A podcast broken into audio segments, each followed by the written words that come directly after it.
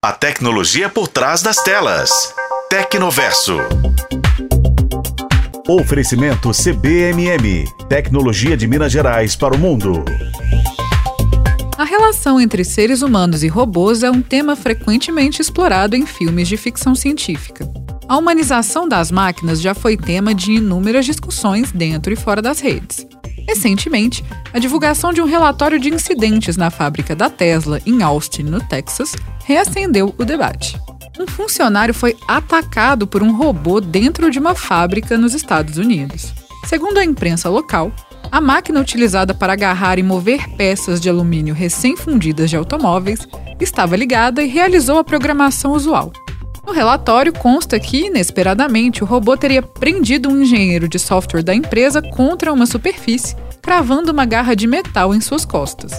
Como resultado, a vítima ficou com ferimentos pelo corpo, deixando um rastro de sangue por onde passou.